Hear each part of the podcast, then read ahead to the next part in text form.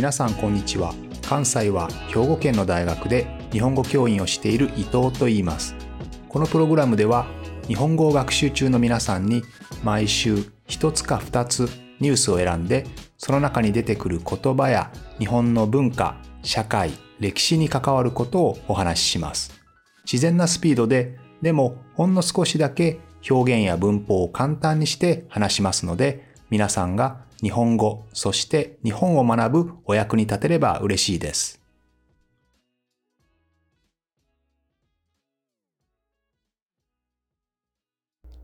皆さんこんにちは。そろそろ7月も終わりですね。ということで、日本の大学では今は試験期間ですので、まあ、試験の勉強や、あるいは、レポートの準備ですね、に学生たちは忙しく過ごしているわけですけれども、まあ、テストのあり方、レポートのあり方というのも、まあ、皆さんの国でも同じだと思いますが、だいぶ変わってきてますね。特に、コロナの中では、やっぱりオンデマンドの授業とか、オンラインの授業があって、あとテストもね、やっぱり紙の形で、紙で自分で直接書くという形はもうなかなか難しくなってしまったので、レポートやテストなども大学の LMS、Learning Management System ですね、えー、こういうものの上で提出することが多くなってます。まあ、Google クラスルームとかね、そういったものを使ったことがある人も多いかと思います。中学や高校でもだんだんね、デジタル化が進んでいるところではありますけれども、今日はちょっとこの中でオンデマンド、あるいはオンラインの授業についてちょっと考えてみたいと思います。オンデマンドの授業というのは、まあ基本的には先生がビデオを録画してですね、学生たちはそれを見て、まあ、好きな時間に見て、で、課題等に答えてという形。これがオンデマンドですね。好きな時に見られるのでオンデマンド。ですので、非同期型と言われます。同期してない。先生が授業をしている時間と学生たちがそれを見る時間が同じでないので、非同期型と言いますね。で、同じように、ビデオを使っていたりしても、例えばスカイプとかね、あるいは Zoom とかそういったものを使っていて、まあ、オンラインでやっているんだけれど、オンラインのビデオを見ているんだけど、え同じ時間、先生が話す時間と学生たちがそれを聞く時間が同じ、そういう場合は、え同期型というふうに言いますね。最近は日本の大学ではこのうち特に非同期型のオンデマンドの授業どんどん増やしていきましょうという流れになっていますね。まあ、様々なメリット皆さんも想像できると思いますけど例えば日本だと3年生の終わりぐらいからもう就職活動が始まるんですよね。でやっぱり就職活動というのはいろいろな面接ねインタビューがありますので特に東京に住んでいる人以外はですね大体二次面接、三次面接は、え本社のある東京に行かなければいけないこともたくさんあります。ですので、やっぱり2、3日かけて東京に行って帰ってくるとかですね、様々就職活動非常に忙しいので、どうしても授業を休まなければいけないとかですね、えあるいは、えオンデマンドの授業ですので、えー、早く見たい人いますよね。1.5倍とか2倍にして速度を上げて、えー、見れるえ。そういうメリットもありますね。逆にわからないところは巻き戻してもう一回見ることができますし、スローダウンすることもできます。あるいは、え、字幕ですね、キャプションを出すこともできますので、例えば留学生とかはね、え、日本語で聞いていても、やっぱりキャプションがあった方が理解しやすいですし、まあ本当は良くないかもしれませんが、え、自分の言語に翻訳することも可能ですね。最近は自動でできますのでね。まあ、そのように考えると、日本で授業を受けて、オンデマンドで授業を受けると、そこに全て字幕がつく、キャプションがつくってなると、えこれは留学の意味があるのかなと思ったりもしますけれど、どまあ、一方でですね、日本でも英語だけで degree が取れる、学位が取れるですね、えー、そういうことも少しずつ一般的になりつつありますので、英語トラックと言いますけどね、英語だけで、えー、取れる。まあそういうこともありますので、必ずしもですね、日本に来れば必ず日本語ができなければいけない。日本語ができない人は日本で留学ができないという、その固定的な考え方自体も変わってくるかもしれないですよね。はい、先生の方にとってもオンデマンドいろいろなメリットがあります。えー、だいたい90分授業がありますけれども、そのうちだいたい授業をするのは45分とか50分ぐらいですね。あとは学生たちとディスカッションしたりとか、何か課題をやらせたりするわけですけれども、90分ずっと話しているとね、学生たちも飽きてしまいますので、まあそういった時にですね、今日はここからここまで進もうと思っていても、学生さんから質問が来たりとか、ああるいはちょっと伝え忘れてしまうこともやっぱりあるんですよね。そういうことがね、オンデマンドの授業では絶対ないですね。今日は必ずここからここまでの内容を伝えたいと思ったら、そういうビデオを作ればいいわけですから、伝え忘れもないですし、え、学生さんの質問があったとしても、それは後からね、我々知ることができますので、え、基本的には計画通りに授業が進むというのはあの非常にいいですよね。あとは、同期型の場合だとですね、えっと、Wi-Fi の状況とかを気にしないといけないですけど、まあ、オンデマンドなので、そういうことは全然気にししなくていいですよね。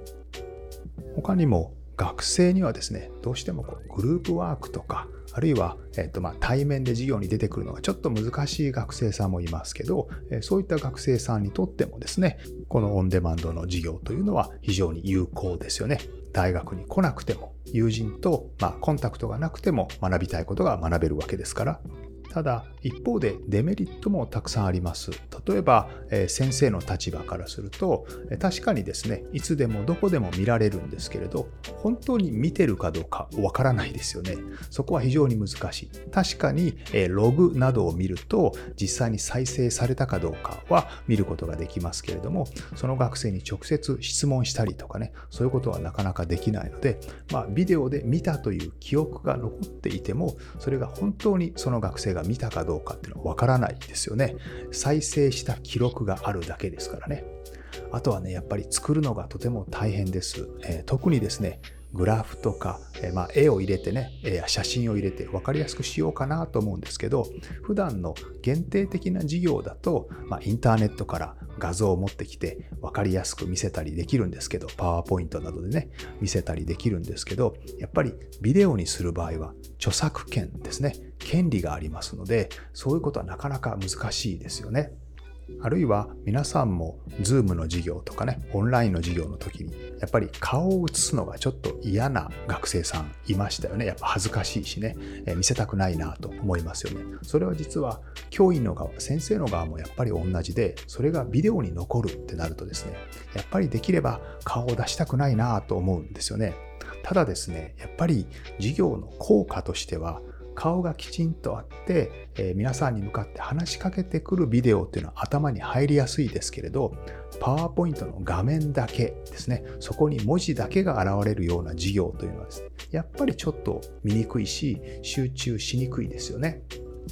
また先ほど対人関係が少し苦手な学生さんですね。例えば中学校とか高校でちょっと学校に行けなくなってしまって対人関係が難しい。で大学でも、えっと対面ではなくてオンデマンドとかオンラインで学びたいという学生にはもちろんこれは素晴らしいメリットなんですけどただですね難しいのは中学や高校というのはですねその先も教育機関ですよね。えつまり中学校を卒業したら高校に行きますし、高校の次も大学ですので、例えばオンデマンドで学んでいて、そのまま次のステップでもオンデマンドで学ぶというのは、まあ可能なんですけれども、大学の場合はですね、大学卒業したら、その次は社会に出なければいけませんので、社会に出た時に、えー、全部オンデマンドでできるか、オンラインでできるかっていうのはなかなか難しいわけですね。そうなるとやっぱり社会に出るためには、一定程度は大学の特に3年生、4年生ぐらいになったらですね、きちんと対面で、 face to face で、えー、まあ、会って授業を受けるような、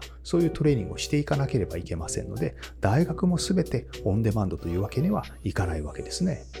私は今の大学は全面的に対面授業が基本ですので、まあ、オンデマンドはほんの一部しかないんですけれど、オンデマンドの授業を作っていて私が一番嫌だなというか負担だなと思うのはですね、どうやったら学生にズルをさせないか、ずるいこと、卑怯なことをさせないかということに集中してしまうということですね。例えば画面に PDF を映しますよね。映してテキストの内容をちょっと PDF で写して、この内容について皆さんの考えを、えと知ってあの教えてください、ね。こういう問題を作ったりしますけれども、学生たちはですね、賢いので、その画面をスクリーンショットして、そしてそれを文字認識ですね、OCR にかけて、そしてチャット GPT などに答えを聞いてしまったりするんですよね。その能力は素晴らしいと思いますけれども、やっぱりそうさせないためにですね、例えば PDF の画像をちょっと画素が荒いものにするんですね。文字認識がしにくいものに変えたりとかですね。あるいはできるだけグラフとか図を入れてですね、グラフや図は今の段階ではまだチャット GPT など AI のチャットボットはですね、まだ分析できないので、え絵などをできるだけ入れて、このグラフについてどう思うかとかですね、えそういう課題を出すようにしています。でも、本当はちょっとおかしいんですよね。本当はやっぱり授業をするときは、いかに分かりやすく作るかということ、いかに学生に伝わるかということを注目して、そこに集中して授業をするべきなのに、学生がこうずるいことができないように、カンニングとか、そういった AI チャットを使えないようにというと、そこにフォーカスして授業を作るというのは、やっぱり本末転倒な気がしますよね。まあ、学生たちは本当に賢くてですね、例えば授業とかも、えっと、公開限定の YouTube とかに上げたりするんですけれども、今は YouTube をこう勝手に文字起こしして、それをしかもまとめてくれるプラグインなんかを使ってですね、えそれで一瞬で短い時間で内容を要約してしまうんですよね。まあそういうことを考える能力っていうのはさっきも言いましたけど素晴らしいと思いますけどね。それはそれで賢いことだと思いますけど昔どこかの笑い話のような話で京都大学だったかな、えー、どこかで、えー、ドイツ語の試験の時に先生が辞書や本など何を持ってきてもいいよ。何をしてもいいですよ。自分で考えて答え出してくださいという試験問題の時にあのドイツ人を連れてきたっていうまあそんな本当か嘘かわからないような、えー、お話がありますけれどもそういうことを考えられるという能力は素晴らしいですけど、ただ難しいのはですね、この方法を考える能力がある学生は、それはそれで素晴らしいと思いますけど、それが一瞬で広がってしまいますので、みんなが同じ方法で簡単に答えを出してしまうという、そういう問題点もあるんですよね。まあこんなふうに様々な課題はあるわけですけれども、まあもちろんこれからの流れとしてデジタル化の流れというのは絶対に止まらないわけですので、まあ日本でもですね、そういった動き、少しずつこのオンラインの授業、オンデマンドの授業をどれぐらい大学の中でやっていいかというそれについてのレギュレーションというのが少しずつ少しずつ緩まってきています。えー、基本的にですね、多くの大学は126単位、あるいは124単位取って卒業する。最低124は必要だと思いますけれど、そのうちの60単位はですね、60単位までは、えー、オンライン授業でやってもいいですよというルールがあるんですよね。ただし、コロナもありましたので、この例えば対面の授業ですね、60単位以外の授業、対面でフェイス2フェイスでする授業もですね、オンライン授業を組み込んで良いということになっています。で、日本の大学というのは15週間授業があります。1学期ね。1学期15週間あって、1回の授業90分ですけれども、この15週間のうち半分以下ですので、まあ、7回までですね。7回までは、えー、例えばオンラインを入れてもよい。7回オンラインでやって、残りの8回をフェイス2フェイスでやればですね、その15週間の授業はさっきの60単位に含めなくてよい。つまり半分、だいたい半分ぐらいオンラインでやってるんですけど、半分以上ですね、え対面でやれば、その授業というのは対面の授業というふうに考えてよい、みなしてよいということになっています。ですので、今後はですね、対面の授業であっても、例えば10回目と13回目はオンデマンドですよ。こういう授業が少しずつ少しずつ増えていくと思いますね。ですので、今後はですね、どういう科目がオンデマンドやオンラインに向いているか、あるいはですね、大学って4年間ありますので、まあ、大きな流れとしてはね、例えば、えっと、入学した直後というのはやっぱり対面でたくさん学生たちとね、インタラクション、触れ合ってですね、徐々に徐々に専門的な学びになっていきますよね。そうすると、最初の1年生、2年生のうちは対面の授業が多い方がいいかもしれませんよね。そしてだんだんこう卒業研究とかですね、専門性が高まってくる。しかも就職活動も始まってくる。こういったところでオンデマンドがどんどん増えていくと時間的な自由も効きますし、こんな流れになっていくかもしれません。あるいは留学生についてはですね、今は編入生、例えば自分の国で2年間勉強して、その後日本に来て残りの2年間勉強する。というね、これが一般的な編入生の形ですけれども、例えば2年自分の国で勉強してさらに1年間は日本の大学とつないでオンラインとかオンデマンドで自分の国で授業を受けてそして4年目だけ日本に来る。こういう形の留学も可能になるかもしれませんね。そうすると1年間渡航するあるいは日本で暮らす、まあ、留学費用というのは節約することもできますしあるいはその逆で最初の1年間は日本でね、日本で対面で勉強して、残りは自分の国に帰って、自分の国で就職したい人も多いですからね、自分の国で就職活動しながら、日本の事業をオンラインやオンデマンドで受けるという形も可能になるかもしれません。日本でもギガスクール構想2019年にですね、全国の児童や生徒、まあ、つまりは小中高生ですね、小中高生に1人1台必ずコンピューター、を持たせて、それから学校できちんと高速の Wi-Fi のネットワークをきちんと整備しましょうということをま計画してですね、実際に2021年度でほぼ1人1台のパソコン、そして全ての学校でまそれなりの Wi-Fi のスピードというのがまようやく実現したという段階ですので、ま今後このオンデマンドやオンラインの授業というのはですね、もっともっと増えていくと思いますね。ただやはり大学というのはですね、高校までとは違って、やはりそれぞれの先生がそれぞれの専門のことを教えますので、そうなるとですね、オンデマンドとかオンラインの授業、こういう ICT のスキルがある先生ばかりがそういうことをして、えー、そういうことがあまり必要でない、あるいはあまり得意でない先生というのはそういうことをしないというね、えー、そういうアンバランスも生じるかもしれません。本当はですね、こういう科目はオンデマンドがいいよね。こういう内容はオンデマンドの方がいいよねという形で内容とか科目の特性で決めるべきなんですが、今は残念ながらですね、そういうのが得意な先生がま自主的にやっているという、そんな形になっていますね。まあこれも後々変わっていくと思いますけどね。